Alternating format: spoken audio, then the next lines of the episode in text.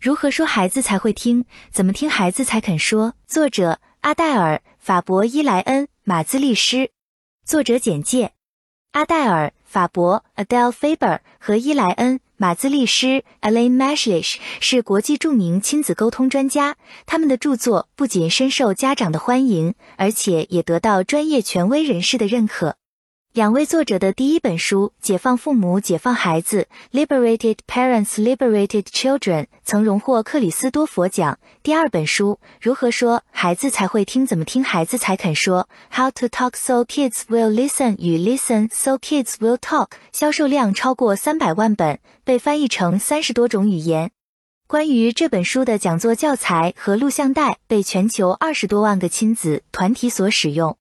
随后，他们又出版了一系列亲子教育图书，其中《如何说孩子才肯学》（How to Talk So Kids Can Learn at Home and in School） 被美国儿童杂志评为家庭教育年度最佳图书。《如何说孩子才能和平相处》（Siblings Without Rivalry） 荣登《纽约时报》书评畅销书排行榜第一名。他们针对青春期孩子家长所著的《如何说少年才会听，怎么听少年才肯说》。How to talk so teens will listen 与 Listen so teens will talk 也受到广大少年家长的热烈追捧。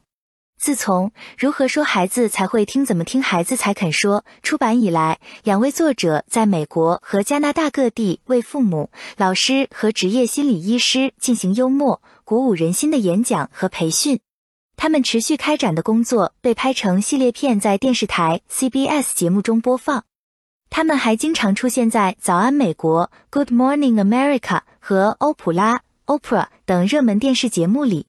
两位作者都曾师从于已故著名儿童心理学家海姆·吉诺特 （Haim Ginott） 博士。他们是纽约市社会研究新校 （New School of Social Research） 和长岛大学家庭生活协会 （Family Life Institute of Long Island University） 的创建者。阿黛尔·法伯本科毕业于美国皇后学院戏剧专业，获学士学位，又在纽约大学获教育学硕士学位。他曾在纽约市的高中任教八年。伊莱恩·马兹利施本科毕业于纽约大学，获舞台美术学士学位。毕业后创建并指导了格罗斯维诺尔和雷诺克斯希尔社区活动中心的儿童节目。他同时也是一位专业画家和作曲家。两位作者都是三个孩子的母亲，他们已被收录于《美国名人录》。给父母的话，亲爱的朋友，这是一本会让我们慢慢得到启发的书。第一次想到需要写这本书，是在一个夜晚，距离以前出版的书籍获奖并名列畅销书榜首已有数年之隔。当时我们是在一个拥挤的礼堂，为大家介绍和演示沟通的技巧，如何培养互相关爱的心，如何建立彼此尊重的亲子关系。第二天上午的研讨会，礼堂的各个角落都有举手等待发言的家长，他们迫不及待的要分享自己的体验和神奇的效果。太神奇了，我简直不相信自己的耳朵，真的有用。在洋溢着成功喜悦的人群当中，有一个女士却皱着眉头。是的，确实很好，但是我该拿我的丈夫怎么办呢？告诉他你昨晚在这里学到的东西，他从来就不听我的。送给他一本我们的书怎么样？他从来不读书，即使很薄的书也不读吗？也许会读吧，但是一定要真的很薄才行。一个男士举起手。说道：“我去年听过你们俩的演讲，第二天还留下来参加研讨会。我不得不承认，自那之后，我真的成了一个非常棒的父亲。但这种情况只维持了一周，然后呢，我又变成以前的样子了。所以今天我又来了。我希望这次能坚持下去。看样子有人跑题了，于是我们重新切回到那天上午研讨会的主题。”但是这样几个问题一直困扰着我们，也引发了回程飞机上一长长时间的讨论。我们如何能在最短的时间内切实的帮助父母们学会用新的方法和孩子沟通？我们如何能让他们感受到一些简单的技巧就能对他们的各种关系产生深刻的影响？我们如何帮助他们在充斥着贬低、说教、威胁、辱骂、讽刺的流行文化环境中，仍然能把所学到的坚持下去？你现在手上拿的这本书和 CD 就是那次讨论的成果。它是对我们工作的介绍，让你有机会去经历、实践，并让这些有效的新方法成为你生活中最自然的部分。同时，它也帮助那些想要温习并进一步强化这些方法和技巧的父母做一个重新回顾。它的另外一个益处就是，你可以与孩子生命中其他的重要人物一起分享，包括爷爷奶奶、亲戚、保姆、阿姨，当然还有你的爱人。改变固有的说话方式不太容易，尤其是当我们身体劳累、压力大、沮丧、筋疲力尽的时候。我们希望这本集合了 CD、卡通漫画、故事和简单练习的小书会给你一些启示，教会你如何应付世界上最有挑战也是最重要的工作。送上最温暖的祝福，阿黛尔·法伯伊莱恩·马兹利诗。第一部分原则和技巧，关于感受。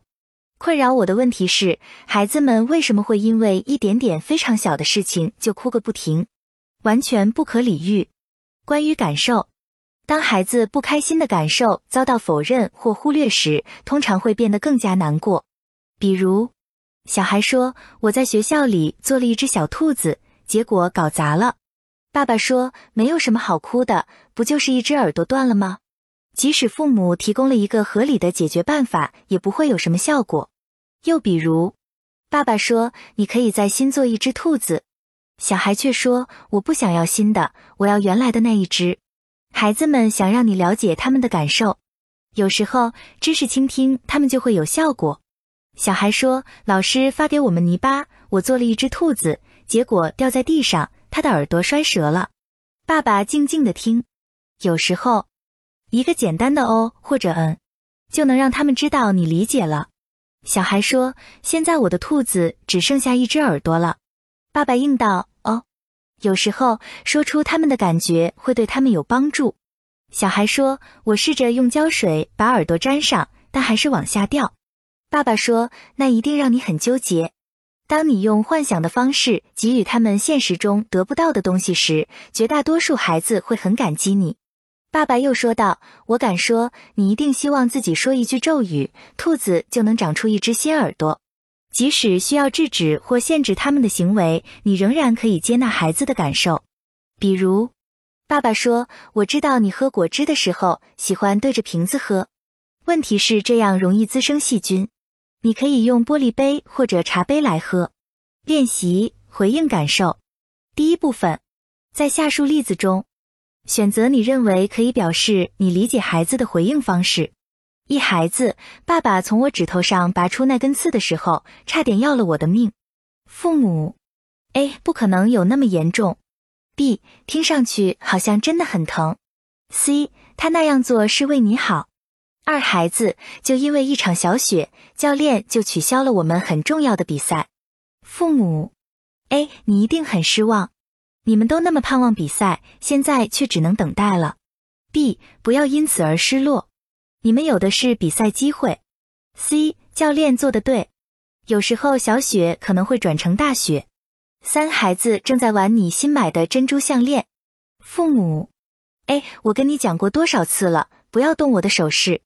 你真是个不听话的孩子。B，不要玩妈妈的珍珠项链，小心弄坏了。C，你很喜欢我的项链，问题是它们很容易就弄断了。你可以玩这些木头串珠或围巾。四孩子，我不喜欢蜘蛛。父母，A、B，为什么不喜欢？它们也是大自然的一部分呀。C，我也不喜欢。五孩子看起来很焦虑，我明天要考数学期末考试了。父母，A，放轻松，我相信你能考好。B，你要是早点多花时间学习的话，现在就不会发愁了。C，你听上去很发愁啊，我打赌你肯定很希望现在考试已经结束，并且你也通过了。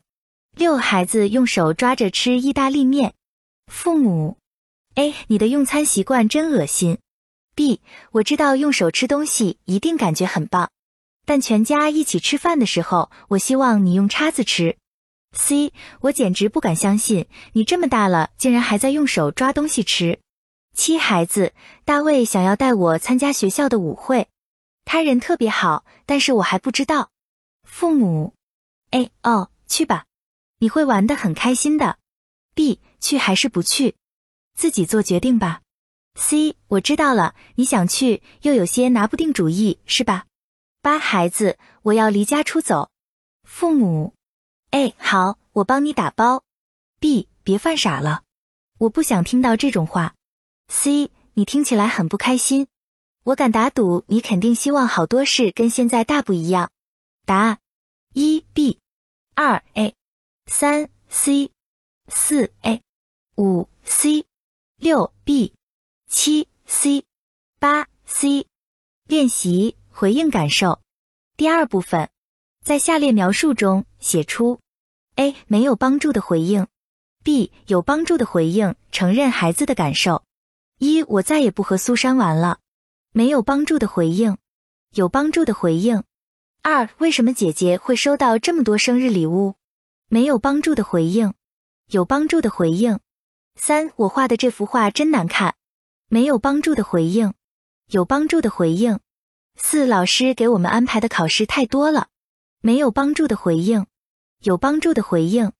五，孩子看上去不开心，没有帮助的回应，有帮助的回应。参考答案。这是针对前面孩子的陈述所给出的回应，没有所谓的标准答案。只要我们尊重并接纳孩子的感受，就会对孩子有帮助。一，我再也不和苏珊玩了。没有帮助的回应，你才不是那个意思。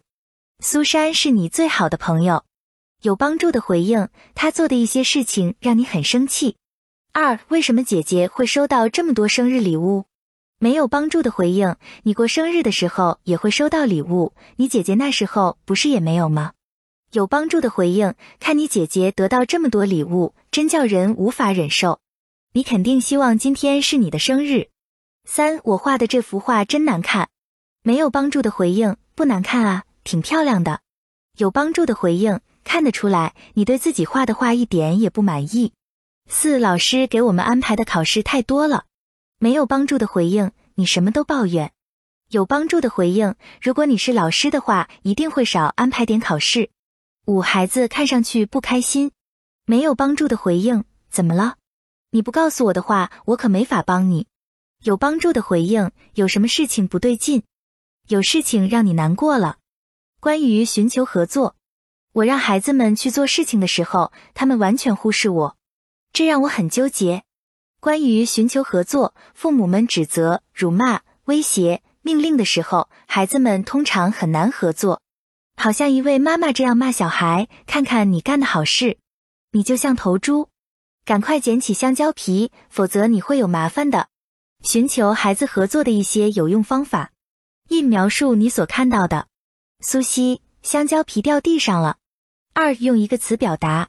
苏西，香蕉皮。三描述自己的感受，看到厨房地上的香蕉皮，我很不高兴。四给提示，踩到香蕉皮容易滑倒，应该放到垃圾桶里。五提供一个选择，你可以把皮扔到厨房的垃圾袋里，或者扔到外面的垃圾桶里。六写便条，水果很好吃，能吃的都吃掉，不能吃的扔进垃圾桶。爱你的妈妈。练习寻求合作，第一部分。在下述情况中，选择最能够寻求合作并维护孩子自尊的回应方式。一、孩子在客厅画画，父母：A. 要是让我再抓到你在客厅里画画，我就把它们都扔了。B. 在客厅画画会弄脏地毯，你可以在厨房或者自己的房间去画，你自己决定。C. 你是怎么回事啊？知道除掉地毯上的颜料有多麻烦吗？二、孩子抱怨。妈妈，你说过今天要带我去买文具，你答应过的。父母：A. 不要再抱怨了。B. 现在不要烦我，过一会再说。C. 我希望这样跟我说：妈妈，今天可不可以带我去买文具？三孩子跑出家门，作业落在书桌上。父母：A. 吉米，作业。B. 吉米，回来，你简直是个马大哈，看看什么东西忘桌上了。C 花了一晚上写作业，跑出去就不管了，你可真行。四孩子，妈妈别打电话了，我想跟你说一件事。父母，哎，别打扰我，你就不能让我顺顺当当把话说完吗？B，嘘，安静，我马上就说完了。C，我想要先打完电话，你可以把想告诉我的写下来或者画出来也行。五，你的孩子忘记为你给他买的花浇水。父母，A，你求我给你买那盆花，现在又让它自生自灭。B，你新买的花正在掉叶子。C，我下次再给你买花就买个塑料的。答案。一 B，二 C，三 A，四 C，五 B。练习寻求合作。第二部分，孩子刷牙的时候，卫生间水龙头的水一直滴个不停。一，你可能会说哪些有损于他他的自尊，或者对你们的关系没有帮助的话。二，写下你会如何使用下面的方法让孩子积极合作。A，描述你看到的。B，给提示。C 提供一个选择，D 用一个词表达，E 描述自己的感受，F 写便条。参考答案：下面是上述案例中孩子让卫生间水龙头一直滴水，家长可能会给出的一些没有帮助的回应。这是谁让水一直在滴？我提醒过你多少次要关紧水龙头？你为什么老是这么粗心大意呢？就是有跟你一样的人，水资源才这么短缺。下面的回应会比较容易能鼓励孩子来合作，并让父母和孩子都感觉不错。A. 描述你看到的水龙头在滴水。B. 给出提示，即使慢慢滴水，每天也会浪费掉好几加仑的水。C. 提供一个选择，你可以用左手或右手关掉水龙头。D. 用一个词表达水龙头。E. 描述你的感觉，眼睁睁看着这么宝贵的水被浪费，让我很心疼。F 写便条，如果听到水滴声，赶紧就往水槽冲，不要让水白白流，节约下来改天用。谢谢。管理处，小孩子喜欢韵律诗，当然一句简单的用后，请关掉水龙头或者帮忙停止滴水也会有效，代替惩罚。孩子做了非常糟糕的事情，应不应该受到惩罚？如何让他长记性？惩罚的问题，许多父母相信约束孩子不当行为的办法就是惩罚，他们深信这是让孩子受教的唯一途径。比如一位妈妈这样训斥孩子道：“老师告诉我说你在班上不干正事，为这个你得受点惩罚。这周不许看电视。”孩子委屈地说：“对不起，我从现在开始好好表现。”但是大多数孩子对待惩罚并不是这样的反应，有些孩子会这样想：他真讨厌，我要报复他；另有孩子会这样想：不让看电视也不会把我怎么样，我下次还会这样做，只是别被抓住就好。还有些孩子会这样想：我是个坏孩子，我活该受罚。解决问题，父母如何才能激励孩子做事有担当？有没有代替惩罚的方法？有一个办法是和孩子坐下来，一起想办法解决问题。下边是解决问题的具体步骤。第一步，倾听并且回应孩子的感受和需要。妈妈说：“老师告诉我说你在班里不干正事，我想听听你有什么要说的。”孩子回答：“哦，那是因为乔伊用尺子打我的头，所以我也打了他。”不要评论他所说的，鼓励他把所有的感受都表达出来。妈妈又说：“哦，乔伊这么对你，你不得不回击他。”孩子说：“是的。”妈妈又问：“还有吗？”孩子接着说：“还有，老师从未让我回答问题，我只好干坐着。”总结孩子的观点，妈妈最后说道：“所以你在班里不干正事，一部分原因是乔伊，一部分原因是老师没有提问你。”第二步，说出你的感受和需要，这部分最后要简短。妈妈说道：“自己的儿子在课堂上表现不好，让我好不开心。”第三步，邀请孩子一起寻找解决方案。妈妈又说：“我们一起集思广益，看看有没有可能想出一些办法，把学校的事情解决好。”第四步，写下所有的想法，不要对想法的好坏做评论。可能的话，让孩子先来。孩子对妈妈说：“讨厌老师，换班。”妈妈说：“换班，还有吗？”孩子又说：“或者我可以换座位。”妈妈边记录边说：“换座位。”还有吗？孩子说让他叫我回答问题，他几乎从来不叫我。妈妈说道，希望能经常回答问题。我想知道他为什么不叫你。孩子马上说道，他说他得给别的同学机会。可是我想让他知道我知道答案。妈妈说，也许你可以把答案写下来，快下课的时候给他看。孩子答应着说好，那就写上让他至少叫我一次。练习解决问题。假设你有一个六岁大的女儿，名叫艾米，她对你十八个月的儿子比利很粗鲁。你告诫过他很多次不要伤害弟弟，但他就是不听。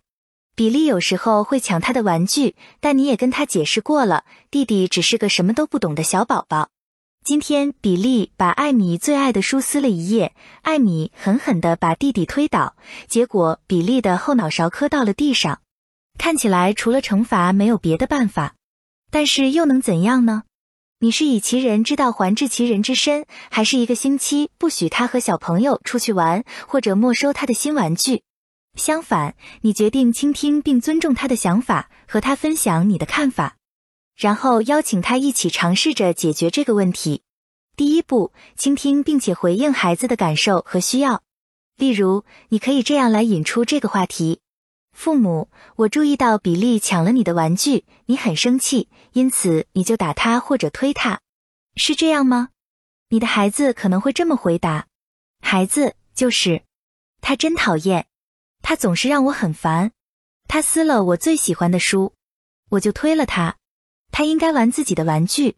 父母回应孩子的感受，继续你们的谈话。父母弄清楚还有哪些地方弟弟的确惹他生气。孩子，他还有哪些要补充的？父母总结孩子的想法。第二步，说出你的感受和需要，要简短。父母。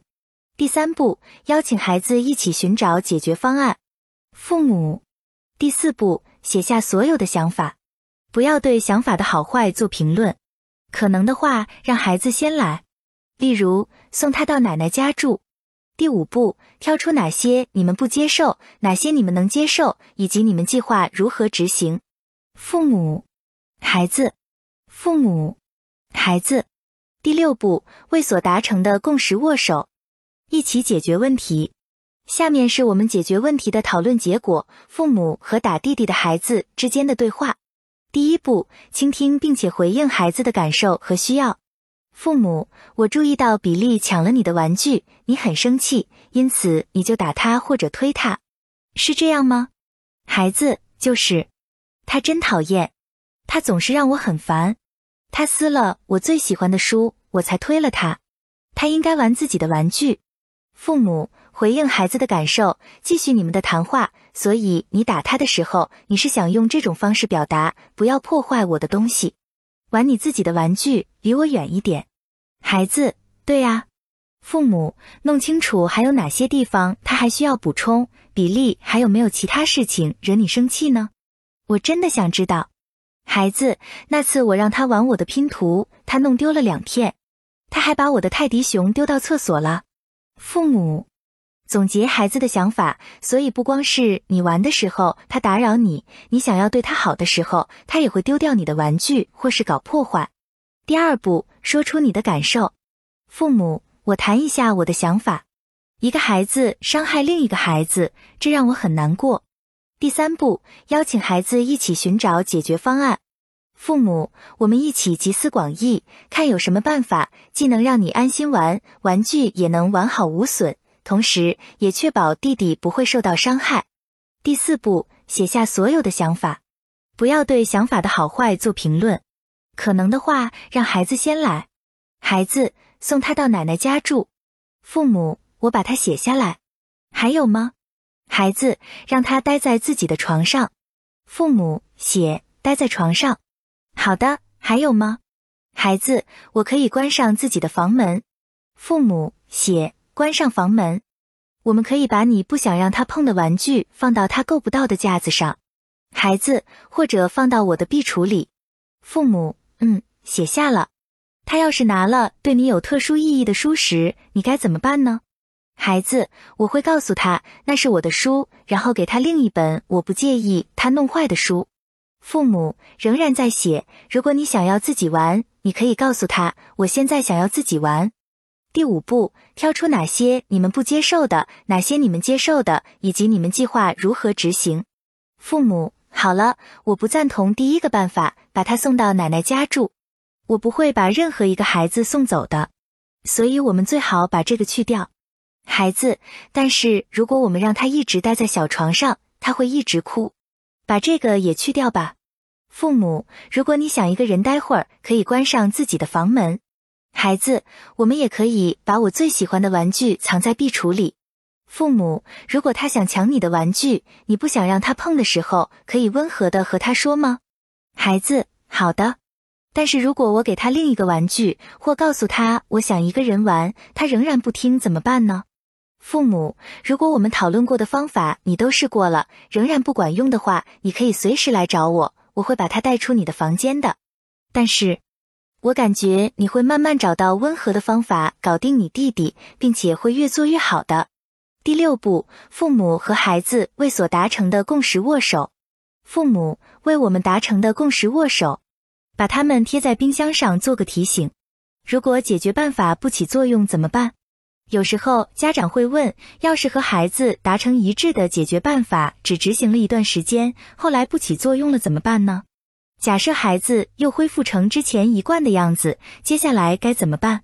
这是考验我们决心的机会。我们可以继续回到以前那样说教、惩罚，也可以从头再来。例如，父母真失望，我们制定的办法不起作用了。我看到你又开始打比例了，这可不行。可以再执行一次我们的计划吗？我们能讨论一下出了什么问题吗？或者我们还需要想哪些新办法？作为家长，我们应该意识到，再完美的计划都不会是永久的。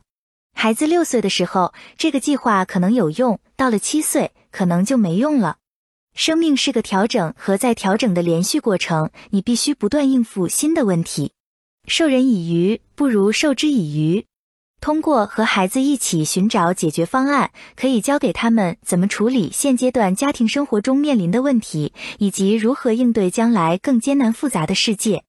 关于赞赏，我表扬孩子的时候，孩子们有时候喜欢，有时不喜欢。我做错了什么吗？有些赞赏会让孩子感觉更差，比如“你真特别”“太神奇了”“太了不起了”“你太伟大了”“你是最聪明的”。你是最好的。关于赞赏，为什么我表扬孩子们的时候，他们却不理我？我对女儿说她很聪明，她却说丽萨更聪明。我夸奖她很漂亮，她却说我很胖。夸她是个很棒的姐姐，有天赋的艺术家，她却开始打她的妹妹，并告诉我她不会画画了。她好像在努力证明我说的是错的。我儿子情况更糟，他练习投篮，最终投进了。我欢呼道：“真棒，你太有才了！”他却把篮球丢下，回自己房间了。我真搞不懂，每次我试着夸奖孩子们的时候，得到的却都是相反的效果。你遇到的是一个普遍性的问题，就是评价式的赞赏，诸如聪明、漂亮以及完美之类的词，不仅会让孩子们关注到自己失误的地方，更会让他们灰心丧气，不再继续努力尝试。既然我现在已经完美了，为什么冒险去尝试呢？下次可能会搞糟，那是不是意味着我们就别再夸奖他们了？如果我们想要鼓励孩子相信自己，继续坚持下去，就需要避免一些带有评价含义的词，像好、好极了、真棒、最好的。相反，我们可以告诉自己简单描述就可以。你可以描述一下你看到的，或者描述你的感受，描述你所看到的。你一直专注在那个问题上，直到最终解决。哈，你投进了，球正好进入篮筐。尽管你有自己的事情做，但还是帮助妹妹做功课。描述你的感受。我喜欢你画的海上落日，它给我一种快乐、安详的感觉。一想起你给我讲的那个笑话，每次我就忍不住笑起来。描述你看到的和你的感受所带来的结果，简直不可思议。这样做不仅肯定了孩子的努力，还帮助他们相信自己。最重要的是，给了他们继续努力的勇气和动力。他们的内在声音会变得越来越大声而清晰。我不会放弃，直到把问题解决。越努力练习，就会越好。即使身处压力，我也会付出热心。我讲的笑话很好笑。我画了一幅美丽的落日图。毋庸置疑，描述性的赞赏是培养自信而有爱心的孩子强有力的法宝。下面是另外一些称赞孩子的好方法。用一个词总结你看到的。你一口气把笔记上的每项内容都弄懂了，这就是我说的坚持。我看到你把最后一块蛋糕给妹妹留下了，这就叫意志力。你清理了所有树叶，还装进袋子里，并且是自觉做的这件事，这就是我说的负责任。但如果没什么可赞赏的，怎么办呢？假设校车已经在路上了，孩子仍然没有穿戴好，或者抱怨老师布置的作业太多了，他根本没办法完成。会有那么一刻，我们几乎忍不住要指责他们的错误。你为什么穿衣服永远都这么慢？看看你，还光着脚，照这个速度，你永远都赶不上校车。如果之前我让你做作业，你马上就去做，而不是玩无聊的电子游戏，现在作业早就做完了。但你没有，你总是为拖延找各种借口。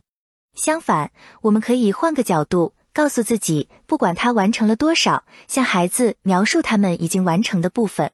你自己穿好衣服，吃完早餐，刷了牙，就只剩下找到袜子和鞋，然后就可以准备出发了。让我看看分数的加减法，共十道题是够烦人的，但我看你已经完成了前两道题，看样子你正努力去做。指出他们已经完成的进度，不管有多少，都会带给孩子坚持不懈的勇气。但如果真的找不出可称赞的地方，而你的孩子又属于那种高度敏感，一旦犯错就会很受打击，将近崩溃，该怎么办呢？帮助他意识到他犯的错也会是一次重要的发现。一个妈妈讲到，三岁儿子跟他说话的时候，开心的摇晃着自己带吸嘴的杯子，忽然盖子掉了，果汁洒了一身，溅了一地，小男孩开始歇斯底里的大哭。萨姆，他的妈妈故作夸张的惊叫道：“你有了新发现！”他停止哭泣，疑惑的看着妈妈。妈妈用非常缓慢的语调说：“你发现，当你摇晃杯子的时候，盖子会滑落，果汁就会溅得到处都是。”过了一周，奶奶来了，她把自己的口袋书、包裹、太阳镜都放在厨房台面上。过了一会，她去拿其中一个包裹时，眼镜掉到了地上。就在她惊叫着“哦不”。并且弯腰去捡的时候，萨姆用力拽着奶奶的衣服，无比激动地告诉奶奶：“奶奶，你有了新发现。”新发现？奶奶疑惑地问。“你有了新发现。”他解释道：“你把眼镜放在厨房台面的边上，眼镜就可能掉下来。”嗯，奶奶赞赏道：“我得记住这一点。”练习描述性赞赏。第一部分，在下述情况中选择最能够帮助孩子相信自己的方式。一 A，你是整场演出中最棒的一个。B，从你站在台上的那一刻，全场观众就一直欢呼，并认真听你的每一句台词。，A，我喜欢你 T 恤衫和裤子的颜色搭配。B，你总是穿得很漂亮。三，A，你写的字也不是那么糟糕，只是还需要练习。你写的单词挤在一起，字母却占满了格子。B，这几个字母正好写在线上。这三个单词很容易认出来，因为它们的间隔比较大。四，A，你看我很忙，就主动收拾桌子，我真的非常感谢。B，你总是乐于助人。五，A，如果你洗毛衣前留意一下标签，毛衣就不会洗得不合身了。B，你发现热水真的会让羊毛衫缩水。六，A，谢谢你打电话告诉我你会晚一些到，这让我少了很多担心。B，我一直都认为你想的很周到。七，A，数学测验一百分，你真聪明。B，你一直专心致志，直到把每道题都做出来，这就是我说的毅力。八，A，护士要抽血的时候，你一点也没有退缩，伸出胳膊，让他很容易就找到了血管。B，我为你骄傲，你真是个勇敢的孩子。九。A，谢谢你铲掉那些厚厚的积雪，让我轻轻松松把车开出车道。B，干得好。十，A，你总是这么大方。B，真是太让人惊喜了。你为每个人都准备了足够的爆米花。答案：一 B，二 A，三 B，四 A，五 B，六 A，七 B，八 A，九 A，十 B。练习描述性赞赏。第二部分，针对下面每种情形，写下描述性赞赏的话语，帮助孩子找到到自己的强项。一，今天是你儿子的生日。他迫不及待地打开朋友送的礼物，是电子游戏机，他已经有一个了。他仍对朋友表示感谢。你的评论。二，你的女儿从学校一回来就练习新的钢琴曲。你的评论。三，你的儿子很爱吃意大利面，面一上桌，他就全都拨进自己的盘子里。忽然他停下来，四周看了看，又把面夹回碗里一些。你的评论。四，你刚学走路的孩子轻轻的拍小狗。你的评论。五，你的孩子已经进入青春期，他在餐桌上留了一张字条，告诉你他去哪里了，什么时候回来。你的评论。六，你的孩子是学龄前儿童，使用自己的手绢而不是袖子来擦嘴。你的评论。参考答案：一，你没有告诉朋友你已经有那个电子游戏机了，你考虑到了他的感受，这很好。二，你不用其他人做任何提醒就去练习钢琴，这就是我说的自律。三，虽然你很爱吃意大利面，但注意到了别人可能会不够，就放回去一些。你考虑的真是很周到。四，你今天那么轻地拍班尼，他摇摆尾巴是向你表示他非常喜欢这样。五，你留下的字条让我少了很多担心，谢谢你花时间把事情说得这么清楚具体。六，你一次都没有用袖子擦嘴，每次都记得用手绢擦。关于愤怒，每天早晨我都发誓今天会不一样，今天我会是一个热心、耐心、充满爱心的父母。但每天早上，我又都变成一个可怕的、歇斯底里的疯子。关于愤怒，我如何才能控制自己的愤怒？不管我多么努力去控制，总会说出一些话或者做出一些事情，让我在事后后悔不已。家庭教育是个高压力的工作，孩子们会激怒我们。如果告诉我们不要理会自己的感受，只能更增添愤怒和绝望。我们所面临的挑战在于，要明白如何适当的表达我们无法遏制的愤怒，来释放自己，同时又不伤害到孩子。下面的经历和发现会对我们有所帮助。快去逃命！在儿童心理学家汉姆·吉诺特博士带领的父母指导小组中，有一位母亲，她第一个举手发言，情绪显得很激动。吉诺特博士，今天早上我很生儿子的气，我都不知道是该打他还是该杀了他。要是在打和杀之间选择一个，吉诺特博士说，那就打。我们都笑了，但基本上我是反对打孩子的。他补充道：“如果爸爸每次在打孩子之前能够蹲下来，一字一顿对孩子这样说，这是要告诉你，以后永远永远不要打比你小的人。你认为孩子会从中学到什么？”我知道，我知道，你都告诉我们一百遍了。孩子是从自己的生活中学习的，但是我还能做点别的吗？如果是你，你会怎么做呢？吉诺特博士站直身子，举起手，做了一个恐吓的手势，然后对一个假想中的孩子恶狠狠地说：“我非常生气，非常非常生气，我要打人了。所以快跑，快去逃命！”我们又大笑起来。在接下来一周学习开始的时候，这位母亲给大家带来了她的好消息。我真的这么做了，她解释道。儿子托尼让我很抓狂，他吵醒小宝宝，老让他哭，我就完全照着你说的话冲他大吼，然后他跑开了。两分钟后，他把脑袋伸进屋子，问道：“我现在可以回来了吗？”不行，我严厉地说，除非你想出办法，不要让妹妹再哭。后来我发现，他头上裹着个毛毯，在房间里来回踱步，并发出滑稽的声音，在和妹妹玩躲猫猫。每次他猛地把毛毯从头上扯下来，妹妹就会大笑起来。大家恭喜这位妈妈解决了自己的问题。之后，我们大致达成一个共识，那就是我们不能依赖于某一种策略而忽略自己的感受。而是应该把学到的用到实际生活中去，表达自己强烈的情绪。每个人都有自己最喜欢的方式，用一个词语表达。我曾经越来越沮丧，提醒过儿子多少次，要他把夹克衫挂起来，不要扔在地板上；离开浴室的时候要关灯，音乐很响的时候要降低音量，等等。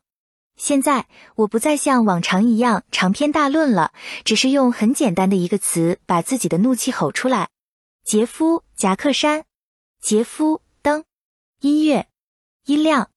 我的耳朵，还真管用。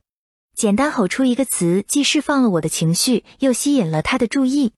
最重要的是，给了他一个机会提醒自己该怎么做，而不至于让我白费口舌。说出你不喜欢的，加上你想要怎么样或期待怎么样。我不喜欢看到猫的尾巴被拖着。我希望你对动物友好一些。你现在就可以开始这么做。我不想看到所有的番茄酱都被一个人的盘子独占。我期望每个人都能公平分配。我不喜欢总是找剪刀。我希望拿了东西要物归原处。用激烈的言辞。参考吉诺特博士的建议，我们还可以利用愤怒来增加孩子的词汇量。你可以获得一些情绪上的释放，孩子也可以在大学入学考试中考得更好。我们的语言中有相当丰富的词汇来描述感觉，从愠怒到暴怒。我讨厌、烦恼、生气、恼火、恼怒、愤怒、激怒、暴怒、盛怒。吉诺特博士在一次报告中说，在对一个行为不端的男孩进行行为治疗时，他曾经说：“我感到 acrimonious，愤愤不平。”英语的这个词不很常见。随便什么意思？男孩回应：“我更想早点离开这里。”忘记所谓的要冷静，描述问题并大声喊出来。还有三个人等着用浴室，冷死了。有人出去大开着门。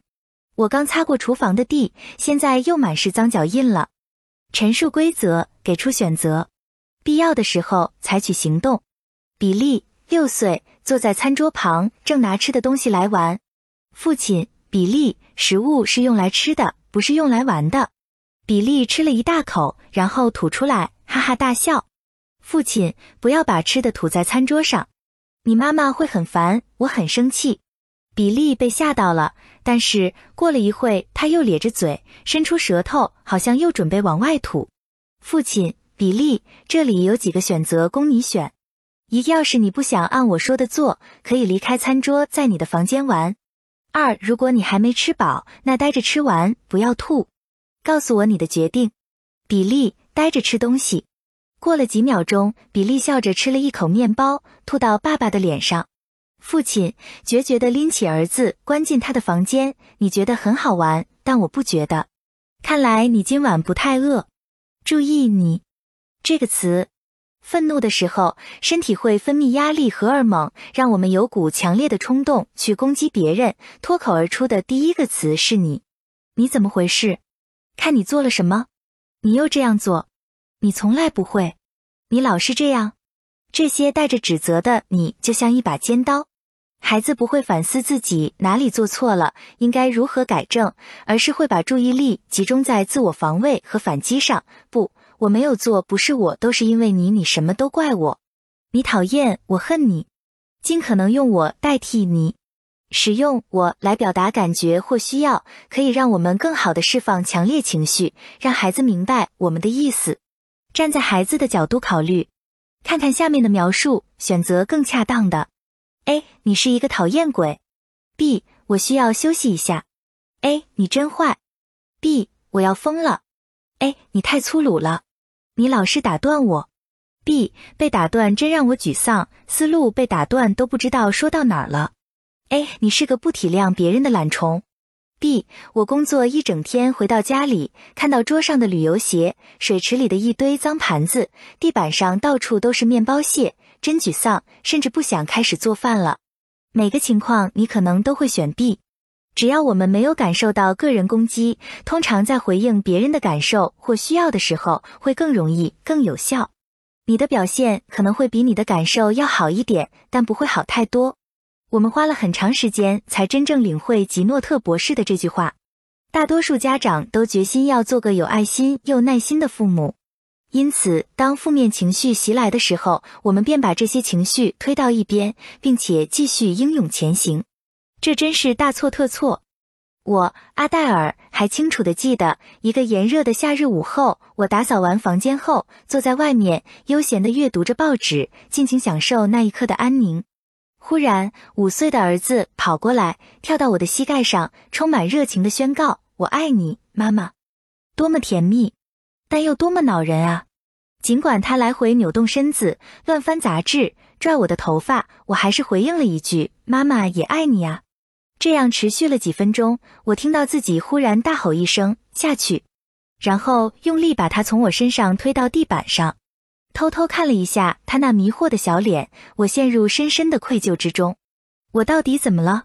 我是个什么样的母亲啊？这时候，我想起来那句话：“你的表现可能会比你的感受要好一点，但不会好太多。”我需要保护自己和儿子不受我强烈情绪的伤害。过了一会儿，旧戏重演。不过这次我已经有所准备。他一跳上我的膝盖，表白他的爱，我就说：“我真是个很幸运的妈妈。”然后坚定地推开他。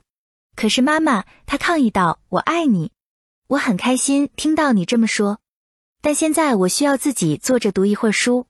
但是妈妈，妈妈给你出个主意，你可以画幅画或唱首歌表达你的感受。”不，我不想画画。说完，他便跑开和妹妹去玩了。小组里的每个人都笑着表示赞赏，大家分享了自己的故事，都是关于压抑自己强烈的感受之后瞬间爆发的故事。接下来面临的挑战是要调整我们愤怒的力量，以保护我们的孩子不受伤害。以下是另一个妈妈分享的学以致用的故事，给我看看发脾气是什么样。我从小在家里受到虐待。因此，我下定决心，永远也不让自己的经历在孩子身上重演。然而，有一天早上，我起床后情绪很不好。我把两个孩子叫进来，告诉他们我的情绪很糟糕，但是跟他们没有关系，只是看什么都不顺心，看谁都不顺眼。这一切不是他们的错，但他们最好离我远一点，免得受到无辜牵连。他们俩大眼瞪小眼看着我，然后各自回屋。这么做让我的情绪稍微有点好转，但心里还是烦躁不安。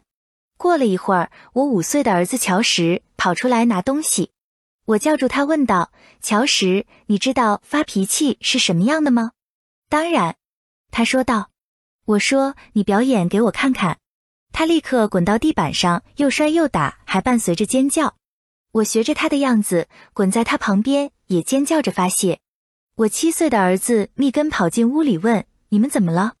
乔什停下来，过了一会儿说道：“我在给妈妈表演怎么发脾气。”密根哦了一声，然后他也躺在我们旁边，大家一起大叫，又拍又打。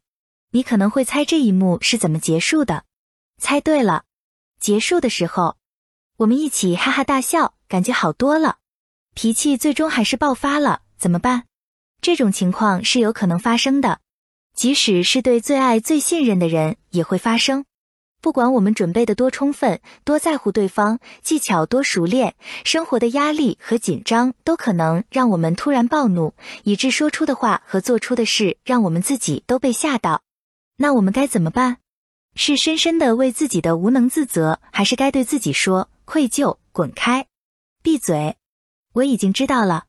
现在我要想想自己为什么会突然情绪爆发，我能做些什么防止它再次发生？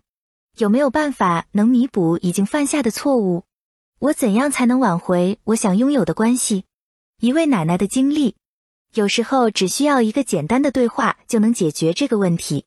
以下是一位奶奶告诉我们的：我六岁的孙子是个自闭症患，我很乐意去看望他，和他玩。上次去的时候，忽然他爬到沙发的后面，沿着沙发边跳上跳下，而他正后方就是半开的窗户。这可把我吓坏了，我大叫着让他快下来，他不听，继续跳，我只好过去抓住他，拉下来，一直到他妈妈进来。从那以后，他就拒绝跟我讲话，一看到我就跑开。上周，我决定再尝试着与他恢复关系。我说他背对着我，因为他不想看我。我一直在想上次发生的事，感到很难受，希望我们还能成为朋友。他转过头说：“我也这么想。”就这样，风波过去，我们又回到了从前。一位妈妈爆发之后，又挽回了局面。下一个例子源自一位陷入困境的妈妈，我们通过电子邮件交换看法。她正巧带领过一个如何说孩子才会听，怎样听孩子才肯说学习小组。以下是我们邮件往来的摘录。今年夏天，我和朋友决定给孩子们一个特别的经历。我们在汽车里装满东西，让每个人都系好安全带，然后驱车前往当地的一家农场采摘桃子。我们走了大概十分钟。我的大儿子七岁，开始欺负后座上的弟弟，一个开始哭闹，另一个正在尖叫。我该怎么办？我喊了他几次，他都没理我。我告诉他开车时在车里尖叫很危险，他还是不理。我告诉孩子们他在找茬，如果你们不喜欢他的行为，可以叫他停下来。弟弟们告诉他，但他还是置之不理。车里的每个人都变得越来越心烦。我的内心在激烈斗争，我现在该怎么做？我们在行驶在高速路上，不可能停下来。他让每个人都很烦，他也停不下来。我该把车停到路边吗？安全吗？我真的有点不知所措。我们终于到达农场，我把他拉到一边，用很难听的话表达了我的愤怒。这些话如果在邮件里重复，会让我觉得很尴尬。还好，我让他了解到，我希望下午剩下的时间里，他必须完全改观。后来情况确实变得好了点，但是我觉得自己还是必须再做些什么。你可不可以给我一些主意或者指导？非常感谢你能提供的任何帮助。我的回复：嗯，这样的经历可以让我们远离自以为是。有时候，我们发现自己陷入非常糟糕的处境时，几乎没有好的解决办法。但是它的妙处在于，我们常常可以弄清楚如何避免再次发生类似的情形。下面的方法可能会有帮助：找个适当的时机接近你的儿子，对他说：“我需要跟你谈谈上次我们出去摘桃时发生的事情。你知道发生的事情，也知道你的行为让我多心烦、多害怕。我感觉车里每个人都命悬一线，却没有办法阻止。”我再也不想经历那一切，所以我想出几个解决办法：一，我把你留在家跟保姆在一起；二，你想想下次开车出行的时候，怎么用实际行动让周围的人都开心快乐。写个清单，表示你要下决心来付诸行动，然后告诉让我你的决定。你的大儿子可能不会考虑你提供的选择，他首先需要发泄一下对弟弟的敌意，但这也正是你们之间真正需要解决的问题。只需要切中问题要害，你就会知道怎么回事。我很期待听到你们最终所做的决定。他的答复：这几天我一直在反复琢磨你提的建议，心情很愉快，非常感谢。好不容易才找到机会跟他谈话，我的开场白完全是按你教给我的说的。事实证明你的预感是对的。从他嘴巴冒出的第一句话，就是他的座位被后面的婴儿座挤得太紧，让他觉得很不舒服，所以不得不一直推开别的孩子，让自己舒服一点。听到这个新信息，我们开始讨论在感觉不舒服的时候该怎么办，以及下长途旅行时如何和平相处。到目前为止，一切都好。但比任何结果更重要的是，我的儿子感到自己得到了理解。他知道妈妈愿意给他时间来解决问题，这种感觉对我们俩来说都太棒了。后来我和如何说学习小组的父母们聚会的时候，把自己的问题介绍给大家，并分享了你邮件中的前半部分。有时候，我们发现自己陷入非常糟糕的处境时，几乎没有好的解决办法。但是它的妙处在于，我们常常可以弄清楚如何避免再次发生类似的情形。真希望能把这些意味深长又鼓舞人心的话语分享给小组里的所有父母。即使我们情绪爆发，也总是可以找到回头的路。第二部分问题与答案，家长问的最多的问题和我们的答案。每次我们给父母们举办沟通技巧课程时，讲完一个观点就会停下来，请听众们说一说他们的想法。短暂的沉默之后，大家都会纷纷举起手来。大量的评论、提问以及棘手的问题都在提醒我们，养育孩子是多么责任重大又富有挑战的事情。尽管我们尽最大努力把能想到的问题都包含到讲座中，但还是有太多太多的问题未被思考、未被挖掘。有时一些听众关心和担忧的地方，或许正好与你相同，所以我们愿意在此和你分享经常被问到的问题，以及我们所提供的答案。我该拿两岁的孩子怎么办？他最喜欢说的话是不。每天早上穿袜子就是一场精疲力竭的战斗，和一个两岁孩子斗争是没有胜利可言的。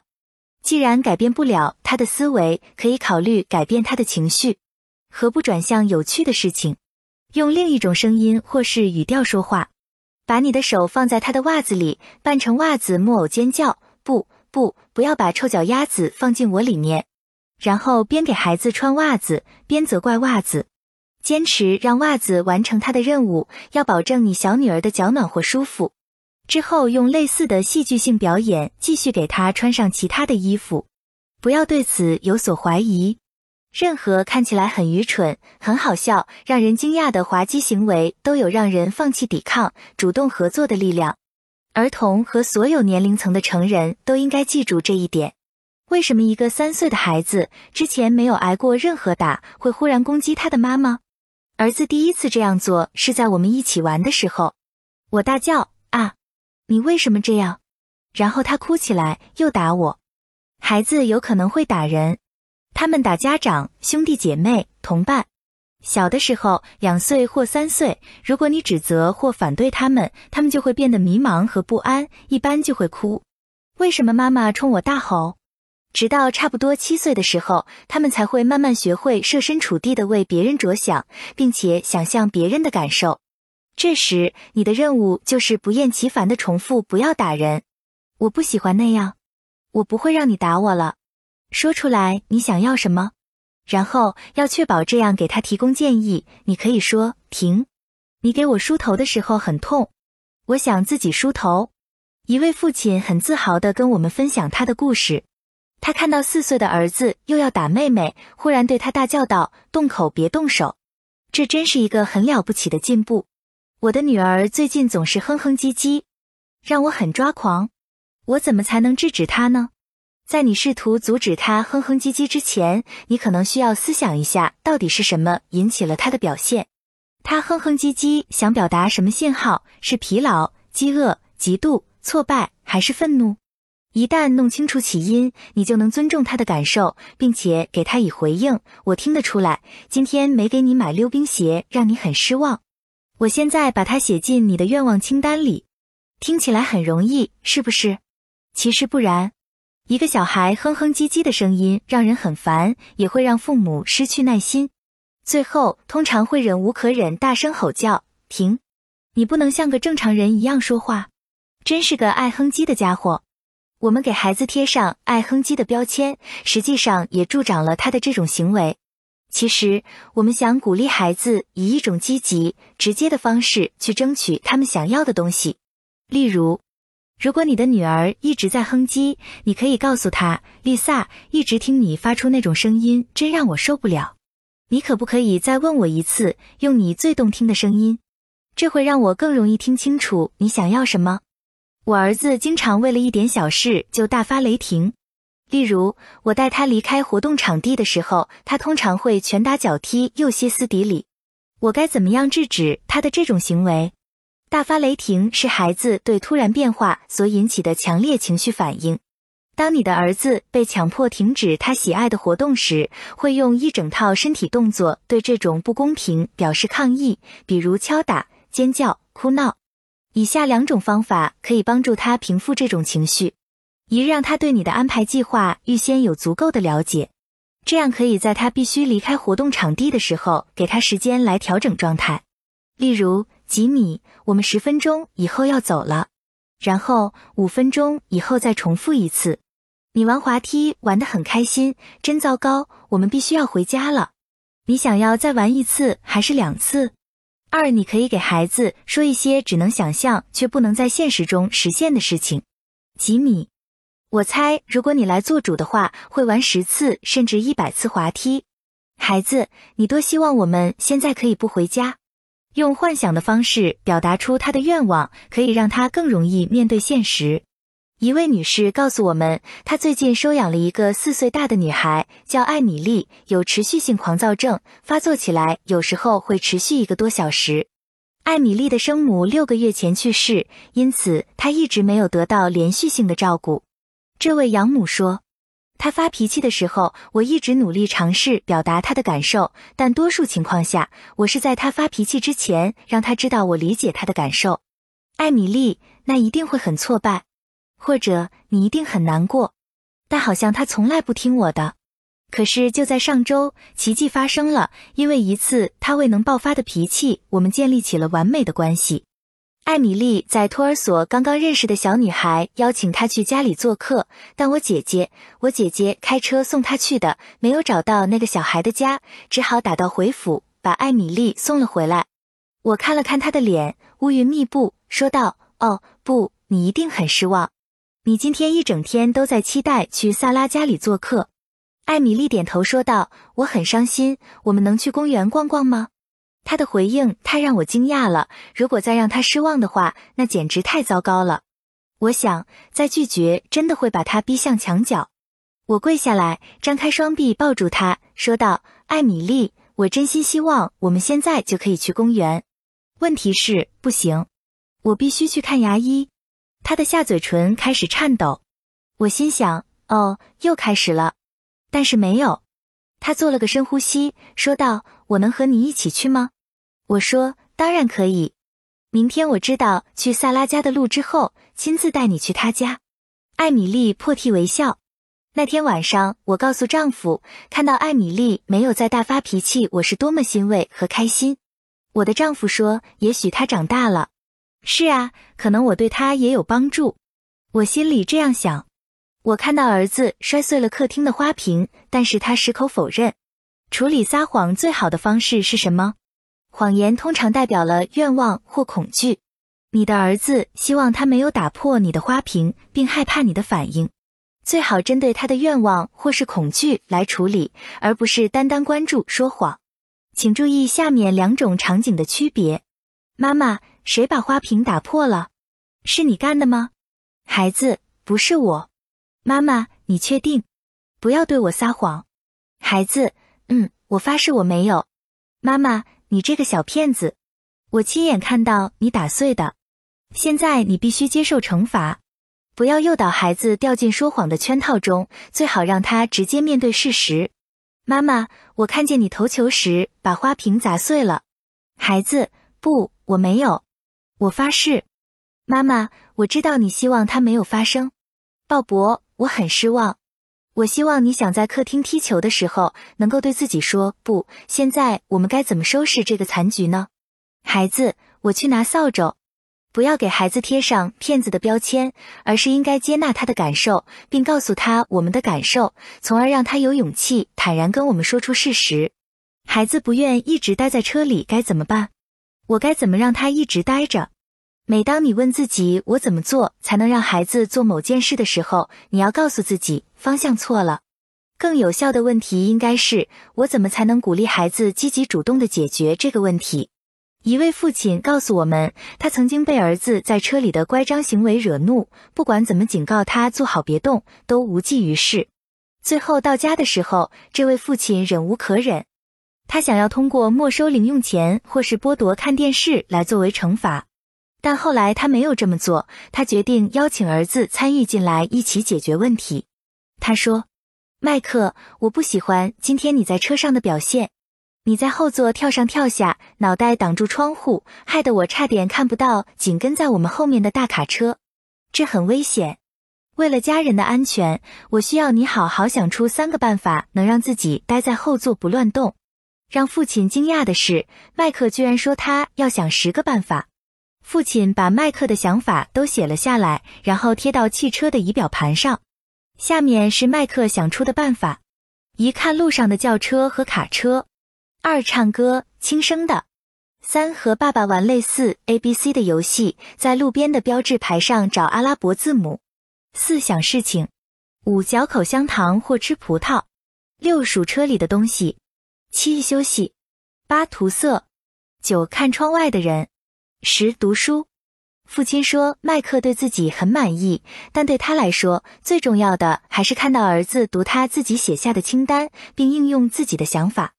我是一位来自中国的母亲，我现在最大的困扰就是我的儿子不遵守诺言。他承诺玩半个小时或一个小时后会学习，但时间到了，他却总是借故拖延，头痛、累了、需要睡觉之类的。我有几次跟他生气，他最后竟然说：“你能拿我怎么办呢？”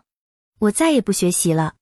他已经十三岁了，我真的不知道怎么办。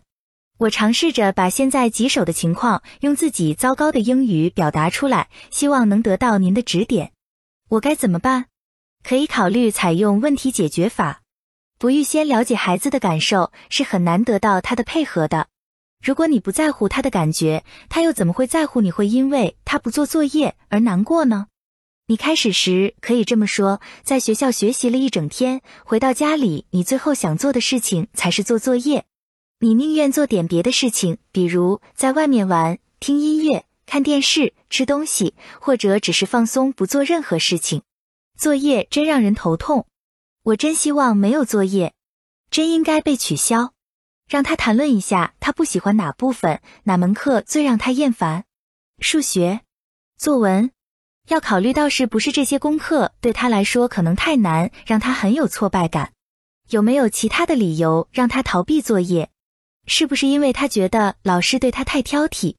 花这么长时间讨论写作业的烦恼以后，接下来你可以做个总结。我们需要想一些办法，不交作业老师会不高兴。那么我们就要找一种痛苦最小的方式来完成作业。拿出笔和纸，写下你们想出的所有问题和办法。你们可以按下面的方式开始：先做作业会更轻松些呢，还是先玩、先吃东西更轻松？先玩，然后我做晚餐的时候，你开始做作业，怎么样？我们可以一起在厨房各干各的。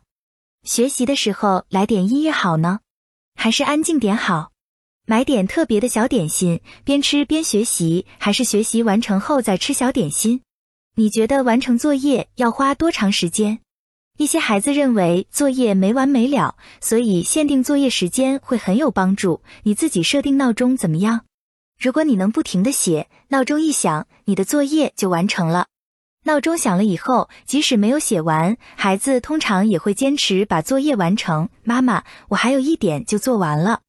他们会被自己的进步所激励。要把想出的每个办法都写下来，即使很可笑的办法也要写下来。把作业丢进火里面，所有的想法都写完之后，他会从中选出双方都接受的办法，让你的儿子自己想办法解决，和逼他做出承诺去遵守截然不同。要记住，谈论完解决办法并达成共识之后，他可能还会抱怨作业愚蠢无聊的作业，这时候他的感受还是需要得到你的安慰和回应。为什么这个方式和要求他给出一个承诺不一样呢？因为你首先倾听了他的感受，你站在他这一边，而不是站在老师一边反对他，并且因为他主动参与了问题解决，就会有更多的动力去实施。这样做，你便送给了儿子两个礼物：对他的理解，以及让他在某种程度上掌控自己的生活。你该怎么处理孩子们之间的争吵问题？我们已经针对这个问题写过一本书，叫做《如何说孩子才能和平相处》。其中一个主要建议是让孩子们自己参与进来，寻找解决问题的途径，而不是强加一个解决办法给他们。一位父亲告诉我们：“我的两个女儿，五岁和八岁，有一次为谁坐在爸爸旁边的副驾驶位置上争吵。我说：‘停，宝贝们。’”今天安妮坐在我旁边，明天凯蒂坐在我旁边。如果你们不喜欢这样，还有一个办法：去商场的时候，安妮坐在前面；回家的时候，凯蒂坐在前面。这两个办法他们都不喜欢，虽然我认为非常不错。他俩还是继续争吵。忽然我想起来要把问题留给他们自己解决。我说：“孩子们，这是一个棘手的问题，但是我对你们俩有信心。你们可以一起协商。”找出一些对两个人都公平的办法，然后他们想出一个奇妙的主意。凯蒂是八偶数岁，安妮是五奇数岁。他们决定把每个月的日期通过奇数偶数划分。奇数日的时候，安妮五岁，坐在前面；偶数日的时候，凯蒂八岁坐在前面。这个办法实施的相当不错，我甚至都不用提醒他们。即使很小的孩子都能想办法处理同伴之间的矛盾。一位母亲写信告诉我们：“我在处理四岁孩子和两岁半孩子的争执中，使用了你们书中介绍的办法，非常成功。”一天下午，我的女儿沙瑞两岁半邀请茉莉四岁一起玩，我们都有一点担心。果然，这两个孩子一起玩了没不久，就开始尖叫、抓头发、互相推搡。起因好像是因为俩人想看的电视节目不一样，我一下子还真有点发懵，但又不允许多想，我只好迈步过去，像念剧本一样把台词背了出来。我看得出来，你们都很生气，每个人都想看自己最爱的节目，很难决定。你们是老朋友了，我相信你们能处理得很好，让彼此都满意。我离开房间，过了一分钟，茉莉和沙瑞手拉手跑进厨房。我们决定先看茉莉节目的后半部分，再看沙瑞节目的开头部分。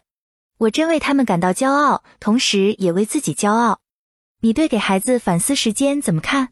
当我们不确定一个办法是否适合孩子的时候，可以问问自己：我们会把这种办法用在我们最在乎的关系中吗？假设我粗心大意，在一个透支账户上签了张支票，导致丈夫工作的时候尴尬的接到讨债的电话。进一步假设，他工作完回到家，严厉的对我说：“看你做的这些事，算我倒霉。我给你一个反思时间，希望你马上进房间想想自己做了些什么。我该怎么接受这些话？我会感觉像是被惩罚，或是被驱逐。我会认为我真是个笨蛋，真应该被轰得远远的。或者我会奋起反抗。我最近也没发现你有多完美。上周汽车都没油了，你还开着跑。”结果就是继续争吵。相反，如果他也能来个反思时间，说些类似“那张退回的支票真的让我很烦恼，我也不想怪到你身上。现在我想坐下来看会报纸，冷静一下。”这样的话，我可能会真心悔悟。过后，我告诉他很抱歉让他碰到这么尴尬的情形，并告诉自己发誓再也不会让这样的事情发生了。我们在此向各位家长建议：当你们命令孩子给他反思时间的时候，应该让自己来个反思时间。一位母亲告诉我们，有一次她对家里两个尖叫的青少年说：“我非常生气，胃里都开始翻腾了，我无法再忍受尖叫声了。外面天气很好，我要出去散散步。”这位母亲还说，她把反思时间当成送给自己的礼物，而不是给孩子的约束条令。一位父亲告诉我们，他已经不再打孩子，而是使用反思时间来表达自己强烈的感受，用很少的词。他是这样说的：“我不喜欢我看到的，孩子们，我希望这个样子通常会让孩子们的行为有所改进。”下一个问题是我们要问家长的。我们知道写便条是沟通中一个很有效的工具，所以我们在讲座中会问家长：大家怎么使用便条？两位家长说，他们会在生气的时候写便条控制情绪。以下是他们的故事：我有七个孩子，从七岁到十八岁，四个女儿，三个儿子。我懒得说，他们也懒得听，所以我给他们写了很多便条。一天，他们上学以后，我收拾他们的房间。女儿们的房间真的很恶心，脏衣服、内裤、食物到处乱扔，这真让我抓狂。我拿出纸和笔，给女儿们写便条，描述我所看到的情况：猪窝，我对他们的看法，猪，以及我希望回到家看到的情况，干净的房间等等。然后把便条一张一张用别针固定在窗帘上。几天过后，我会再去看看这个灾难现场，重读一下我写的便条。每次我会取下这些便条，在一张新纸上，用更文明的方式重新写下我的期望和感受。我最后写的信确实很友好，整个过程让我感觉好多了。把挫败感写下来，让我有了发泄的机会，并有时间调整措辞，改变和女儿的沟通方式以及处理问题的方式。这给了我时间来对付问题，而不是对付我女儿。下面的例子来自一位单身母亲情况：客厅一团糟，按照六岁儿子杰瑞的能力，无法完成大扫除。天已经很晚了，我很累，真的很想发火，我不想重蹈覆辙，也不想去监督另一个人打扫卫生。妈妈的解决办法：我在一张大纸上按照编号列出每项任务，并加以颜色标识，同时画了一幅小示意图：一积木，二玩具娃娃、机器人、木偶，三乐高，四蜡笔，五书。杰瑞研究了我的便条，笑着去干活了。他不仅完成了工作，还收到了意想不到的成果：一，他为自己独立打扫整个客厅而骄傲；二，他在勾掉每项任务的时候感到了自己的重要性。妈妈，一和三完成了。三，他对自己的形象有了新定义，读备忘录大亨。四，他发现一个看起来很复杂的大任务是由很多小任务构成的。其实并不是你所认为的那样，小孩子读不懂便条。已经有很多家长通过实践证明这种方法是有效的。我两岁的孩子上完厕所老是忘记盖马桶，他的弟弟喜欢在马桶里撒尿，自己经常爬过去。我担心马桶盖打开可能给小弟弟带来危险，因此在马桶盖里面贴了个便条，上面写着“使用后请盖住盖子”。大儿子还不认识字，他把便条拿过来让我给他读，然后又贴回到盖子上。他对我给他写东西的方式很着迷，从此以后就记得盖马桶盖了。作为一个保姆，我不喜欢让孩子一直看电视机，但我准备晚饭的时候也不想让孩子们碍事或者打架。有什么建议吗？我们认识的一位母亲成功解决了电视占据孩子太多时间的问题。他把准备晚饭的时间和讲故事的时间融为一体。他告诉孩子们，他喜欢边做饭边听故事，让孩子们在他做饭的时候带最喜爱的书到厨房，大声读给他和其他人听。孩子们很喜欢这个办法，他们骄傲地选择自己要读的故事，并带着感恩的心彼此倾听。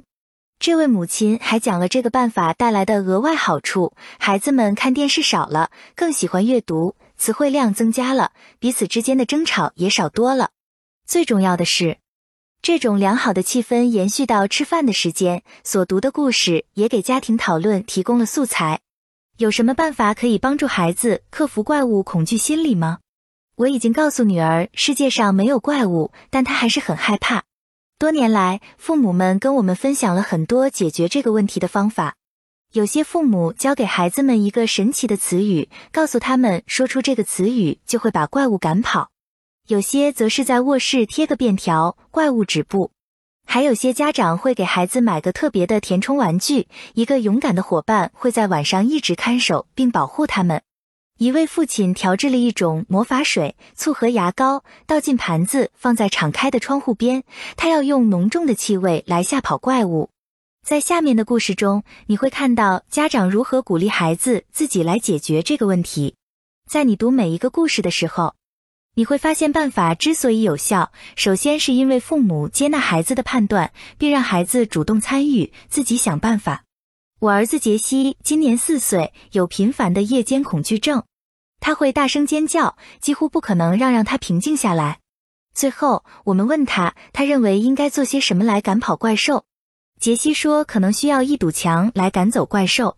我的丈夫问，可不可以不用真正的石头或是木头？杰西说。当然可以，我们建造一个想象中的墙，只有怪物才能看到。然后我们把它涂成棕色，因为怪物讨厌棕色。我们一起花了很长时间，在杰西的床周围筑起一堵想象中的墙。大概一个小时的堆积建造之后，杰西说：“非常好，现在我们需要加一些吼叫。当怪物碰到的时候，墙会吼叫，怪物就被吓跑了。”这时，杰西跑到放餐具的地方，拿了一个空罐子出来。这是干什么用的？我们问。里面有吼叫。他说着，把吼叫倒在想象中的墙上，把罐子放到床边，这样他就能在吼叫泄露的地方补充更多的吼叫。杰西选择自己想出来的解决办法，结果是怪物跑了。两岁半的麦克从出生起就有梦魇，觉得他的房间每个角落都是恐怖的怪物。各种办法尝试了一圈都没用。我问麦克我该怎么做，他说把它们扫出去。我拿了把扫帚，清扫他房间的各个角落，把怪物扫到客厅，扫出门外，说再见，怪物，不要再回来了。过了几天，麦克决定自己面对怪物。因为两岁孩子没法挥舞扫帚，我建议使用鸡毛掸来代替。麦克同意了。他大概用了一周的时间把怪物都扫出了屋子。从此以后，他房间里再也没怪物了。我的孩子大约三岁的时候，第一次做噩梦，连续几天晚上都害怕的不敢睡觉。我躺在他旁边，问他我们能做什么让房间安全一些。让我惊讶的是，他说：“橙色的灰尘会让房间安全。”我说：“真的吗？”他说：“是的，我们可以用颜色打扫房间。”嗯，我知道他热爱涂涂画画，所以我问：“你要怎么做呢？”他说：“闭上眼睛，感觉蓝色打扫你的身体，然后转圈到地板上。”然后我们捡起绿色，把它刷满屋顶和屋角，并让它转到地板上，沉沉沉到地底下去。自此，他晚上再也没有做过噩梦，也不害怕了。这些沟通技巧可以用在大一点的孩子身上吗？可以。在本书中提到的原则和技巧，同样适用于所有年龄段的人，以及所有你在意的那些关系中。以下三位不同父母的来信描述了他们和三个青春期孩子之间那些感人的时刻。我的女儿贝蒂，十三岁，很敏感、易怒，属于刺猬型性格的人，很容易大发雷霆。昨天早上我需要去如何说学习小组，所以我让丈夫替我开车送贝蒂和小儿子去学校。我收拾好东西要出发的时候，注意到贝蒂已经没时间准备了。但他还在镜子前整理头发，这让孩子爸爸很焦躁。你再这样下去，我快迟到了！他大叫道：“没人在意你的发型，我们现在就得走了。”贝蒂看起来快要失控，我赶忙走过去对他说：“着急慌忙的感觉很不好，尤其是你梳妆打扮的时候。”他没有任何表情，只是转向我，给了我一个大大的拥抱，然后跑出门外。那是一个暴风雪天气，全镇范围实行灯火管制。天气预报说电力管制至少要持续一周。因为九十岁的母亲跟我们一起住，我怕她受凉，就给全家订了宾馆。当我告诉十五岁的女儿我们必须要收拾行李的时候，她大发脾气。不公平！我不想去宾馆，你不能强迫我。学校放假了，我的朋友都准备一起出去玩了，你把我的计划都毁了。她愤然离去，跑回房间，生气地趴在床上。我脑海里闪过无数想教训她的话：你怎么能这么自私？你希望奶奶生病吗？为什么你不能抓住这个好机会多陪陪他呢？明年现在他可能就不在了。没有电，你的朋友不会出去玩的。这天气意味着没有电视看，没有电脑玩，没有淋浴洗，也不能每五分钟开一次冰箱。你意识到人们困在暴风雪中了吗？好像都不关你的事。这一大堆想法出现以后，我让自己冷静了一会儿。之后，我走进他的房间，诚恳地对他说：“我知道你很失望，你很期待留在家里，并和朋友们一起出去玩。”然后我离开了房间。五分钟以后，他跑进厨房，兴高采烈地帮我们收拾行李。这种变化就好像我挥舞了一个神奇的魔杖。有一次，我六岁的女儿真美星期一早上要交一篇西班牙语作文，她整个周末都在因之烦躁不安，因为她觉得写作不是自己的强项。周日晚上，我忙碌了一天，做饭、做家务、付账单等等，之后终于可以歇下来，坐在电视机前看一场电影。就在我正享受着安静祥和的轻松时刻，真美闯进屋子。把书扔到地板上，深深的叹了一口气，然后开始写作文。透过眼角的余光，我注意到他很激动。真美，太笨了！西班牙老师真是个混蛋！我开始感到恼火，忍不住想开口教训他。早知道你有作业，为什么要等到最后一分钟才做？别抱怨了，你打扰我休息放松了。真美可能会怪我不理解他，或从来不倾听他的心声。他会大哭。冲出屋子生我的气，我也会对他大怒。幸亏我当时脑海中灵光一闪，处于压力中的青少年，所以我是这样处理的。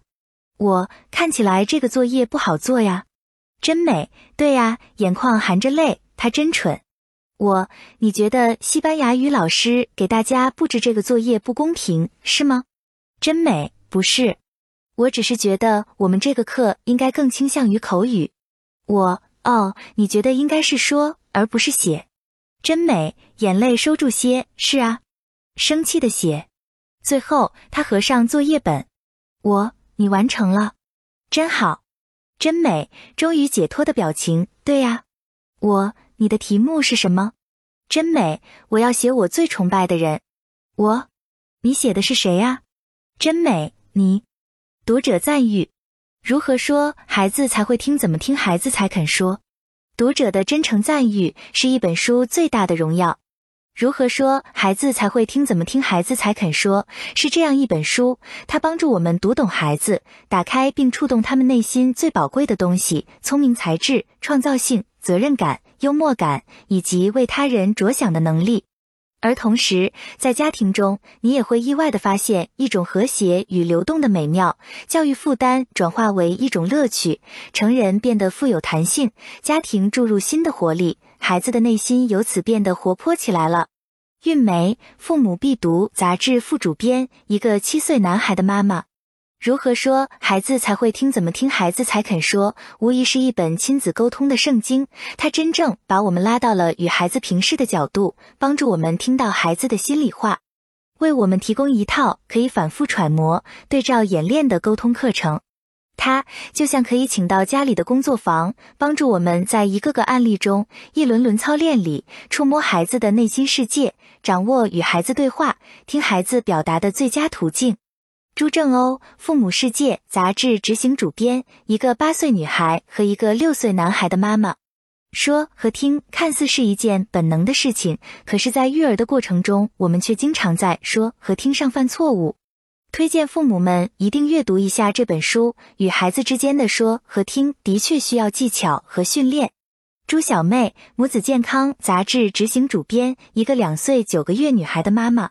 发自于爱，却止于言，最后以代沟为结果。我们和父母之间可能如此，但我们肯定不希望我们与孩子之间以后亦是如此。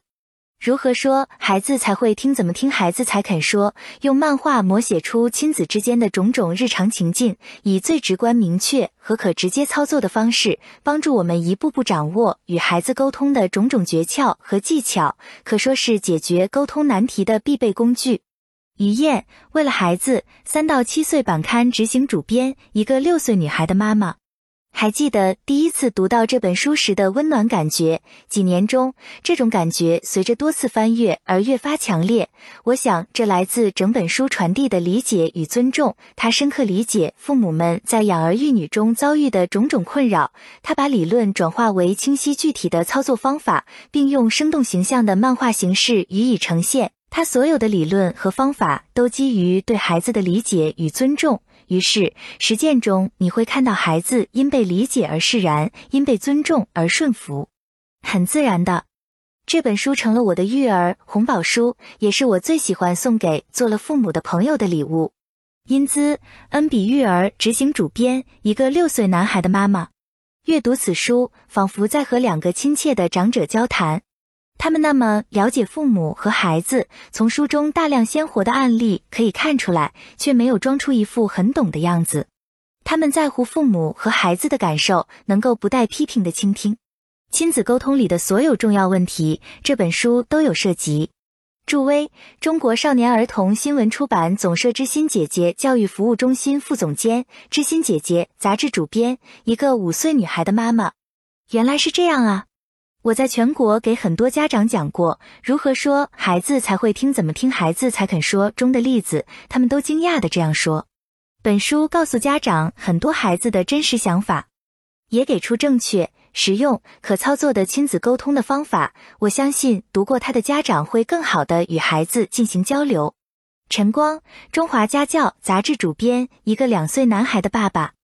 就像蹲下身来和孩子目光平视的与他交流一样，去感受孩子的感受，并尊重他的感受，帮他用语言清晰的表达出这些感受，孩子和你之间的关系就会变得大大不同。我在生活里的实践印证了这本书里的建议，这是本值得重视并反复学习的书。我还想说，掌握了与孩子沟通的真谛，也就掌握了一切沟通之道。王辉，心理月刊原主编，一个三岁半孩子的妈妈。父母都爱孩子，却常常并不了解孩子的心理，以致难以与孩子进行良好的沟通，亲子关系因此出现问题的情况比比皆是。而本书给出了很好的理念和方法，让你知道如何与孩子建立有效的沟通，陪伴孩子在快乐中成长。夏莎，心理育儿杂志执行主编，一个三岁男孩的妈妈。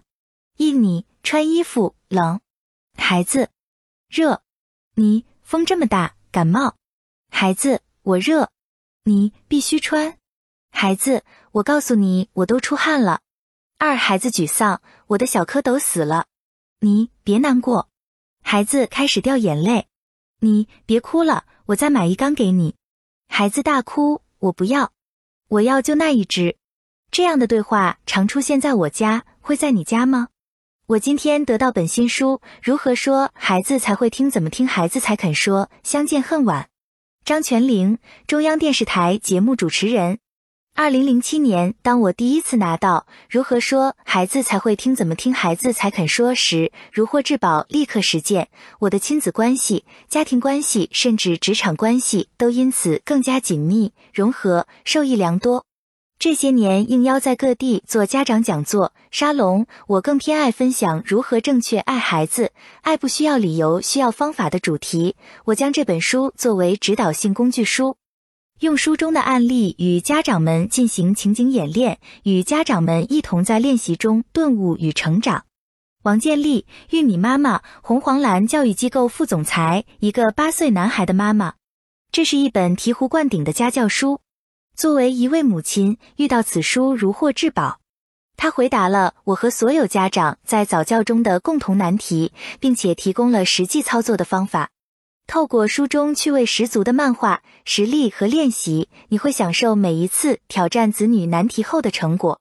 如果你曾因不耐烦而批评你的孩子，因工作忙而敷衍宝宝，因缺乏沟通让孩子逐渐远离自己，你会在本书中看到每一个熟悉的场景。情节找到亲子融洽的答案。董乐，中央人民广播电台文艺之声睡前故事主持人，至今仍记得第一次阅读这本书时所带来的惊喜和震撼。作为美国家庭教育十大畅销书之一，该书所推行的理念和方法不仅能极大的改善父母与孩子之间的关系，而且能有效的指导父母将孩子培养成心理健康、富有责任感的青年一代。盼望这本书能帮助更多的中国父母找到家庭教育的真谛。告云燕，中国教育新闻网总编辑，一个九岁男孩的妈妈。同样一件事情，有的人说出来让人心里舒服，有的人说出来令人讨厌。同样一件事情，爸爸妈妈这样说让孩子舒服，那样说令孩子讨厌。这与爱或不爱无关，与脾气好坏无关，却能清晰的反映父母是否掌握了和孩子够沟通的技巧。我在节目里和爸爸妈妈分享过这本书里的许多方法，反馈很好。做坚定而平和的父母需要很长时间的修炼，不过学点立刻能用的方法也算是一种聪明的选择呀。小群姐姐，北京人民广播电台《毛毛狗的故事口袋》节目主持人。五年前，当我知道这本在美国荣获家庭教育年度最佳图书在中国上市时，就急不可待的买了一本。印象最深的是书中讲的如何面对孩子的感受。以前，当孩子哭闹时，无论你怎么哄，孩子依然哭闹个不停。当我按照书中的做法去理解孩子的感受，并说出孩子的感受时，孩子通常都会破涕为笑，百试不爽。李芬芬，心理月刊杂志资深亲子编辑，一个九岁女孩的妈妈。如何说孩子才会听？怎么听孩子才肯说？教会父母们在尊重孩子独立思考的同时，如何有效的与孩子分享自己的看法？如何帮助孩子释放自己的情绪，最终帮助孩子自己做出正确的选择？蓝海，青少年教育专家，中央电视台超级育儿师节目育儿师。所谓的听与说。是人与人之间最基本的交流方式，但在当下许多中国家庭中，由于大环境的改变，传统我说你听的家长意识已经很难让孩子信服，父母与孩子之间很难顺畅的交流沟通，这已成为许多家长对孩子进行教育的最大障碍。要么家长说了孩子不听，要么家长想听孩子也不说，弄得做父母的一筹莫展。如何说孩子才会听？怎么听孩子才肯说？不仅让我们更多的了解孩子在成长过程中的心理特征，更是给出了在与孩子沟通交流过程中许多具体实用的技巧，值得广大年轻父母一读。张子茂，北京交通大学教授，要引导不要教导。作者：一个二十六岁女孩的爸爸。第一次看到这本书时，颇有些不以为然，以为跟市场上很多家教书一样，不过是些泛泛之谈。直到有一天，当我再次遭遇与孩子的沟通问题时，我翻开了它。书中的理念和方法使我眼前一亮。学会倾听，与孩子产生共情，比指责或说教更有效。说话的方式和内容一样重要，用描述性的赞赏代替评价式的夸奖，把值得赞赏的行为总结成一个词，用提供有限选择的方式代替命令，使孩子体验不当行为的自然后果等等。这些睿智的、操作性极强的沟通方法使我深受启发，并学用至今。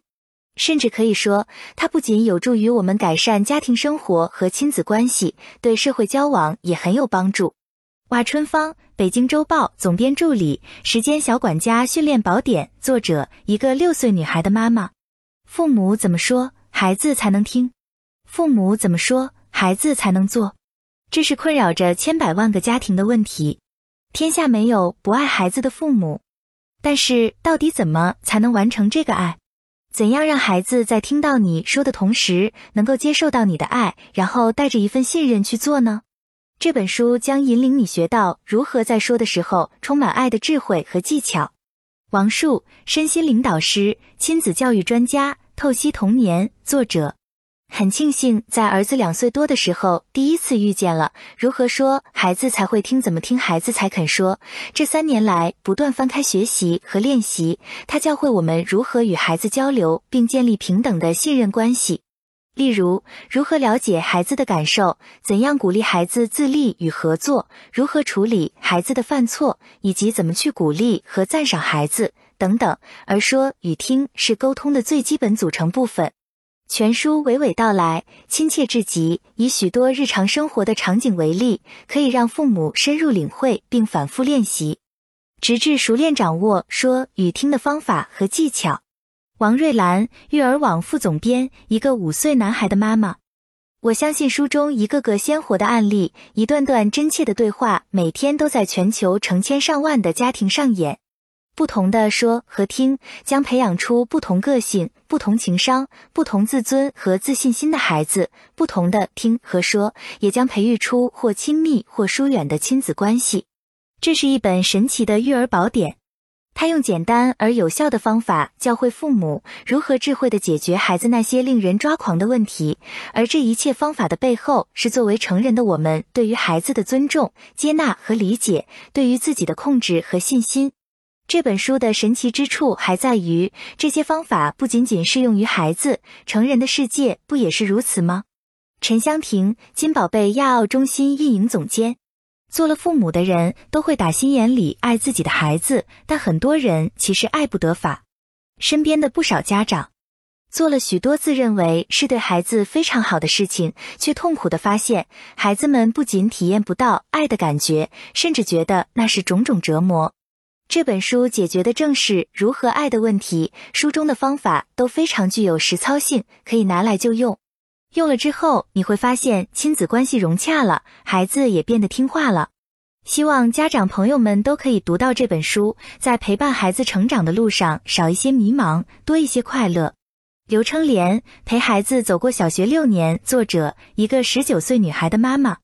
这是一本非常实用又好读的亲子沟通指导书。在每次亲子沟通主题的懒妈读书会上，我都会向父母们推荐这本书。书中运用大量的实例和插图，以图文并茂的形式指导父母们学习倾听与沟通。每章还有相应的练习，可帮助内化学习内容，从而养成好的沟通习惯。这既是一本讲方法的书，又是一本帮助父母补充心理能量的书。书里面自始至终都充满着对人性深深的尊重。有童慢养育网创办人懒妈妈快乐育儿经，作者一个八岁女孩的妈妈。如何说孩子才会听？怎么听孩子才肯说？的两位作者在书中以图文并茂、加数百个实例的方式，给我们展示了孩子丰富且复杂的心理画面。作为家长，我们太多时候把他们当作孩子，而不是平等的谈话对象。小孩子需要的是认可，而不是指导。在这些例子中，我们看到了很多自己孩子的影子和使用错误方式沟通的自己。现在我正运用书中愉悦的方式与我的孩子成为朋友。郑文进，新浪网亲子中心高级编辑。花文子，一个十一岁男孩的妈妈。第一次看到这本书时，还没有孩子，当时就被书中全新的教育理念和方法所吸引，觉得意趣盎然。如今宝贝刚上幼儿园，正在经历人生第一个小叛逆期，我把书中的方法运用到实践中，常常起到极好的效果。突然觉得书中不仅提供了具体的战术，同时那种语言的沟通方式其实是站在了战略高度。奖励与惩罚、赞赏与批评、合作与对抗、自立与依赖等方面的指导，都让我在沟通中得到意想不到的收获。我们总是希望把孩子训练成听话的乖孩子，可是家长说的话，孩子又有多少能听进去？这本书提醒家长们，和孩子生活不仅要付出精力和体力，更需要尊重、爱心、智慧和恒久耐力。有影亲，象棋世界冠军、特级大师，一个两岁半女孩的妈妈，女儿满月时，朋友就送了我《如何说孩子才会听，怎么听孩子才肯说》这本书。如今女儿已经四岁多了，这本书伴随着女儿、爱人和我共同成长。每当我和爱人遇到教育孩子的问题时，我们就会翻翻这本书，它总能给我们一些不错的建议。本书已成了我们培育女儿的必备手册。刘百公，知名培训师，一个四岁女孩的爸爸。讲座服。美国超级家教畅销书《如何说孩子才会听，怎么听孩子才肯说》中文版出版后，几年来帮助无数中国父母与孩子进行良好沟通，摆脱了亲子关系方面的烦恼，建立了和谐快乐的家庭氛围。同时，围绕本书的内容，在企业、社区以及各种教育机构开展的一系列讲座课程，也受到广大家长的热烈欢迎。讲座课程除了老师耐心细致的讲解，还以角色扮演、讨论、分享等多种互动形式，让父母们更深刻的体验亲子沟通的方法。父母在专业人士细心的指导下，经过不断的讨论与练习，深入掌握与孩子进行良好沟通的各种技巧，从而实现对孩子有效的帮助和引导。讲座内容涉及如何面对孩子的负面感受，让孩子与父母愉快的合作；惩罚还是不惩罚？赞赏是把双刃剑。培养自立的孩子，接下标签，活出自己等等。为此，我们真诚希望有需要安排有关讲座的机构、团体或希望参加讲座培训的父母，请与我们联系，以便为您提供更好的服务。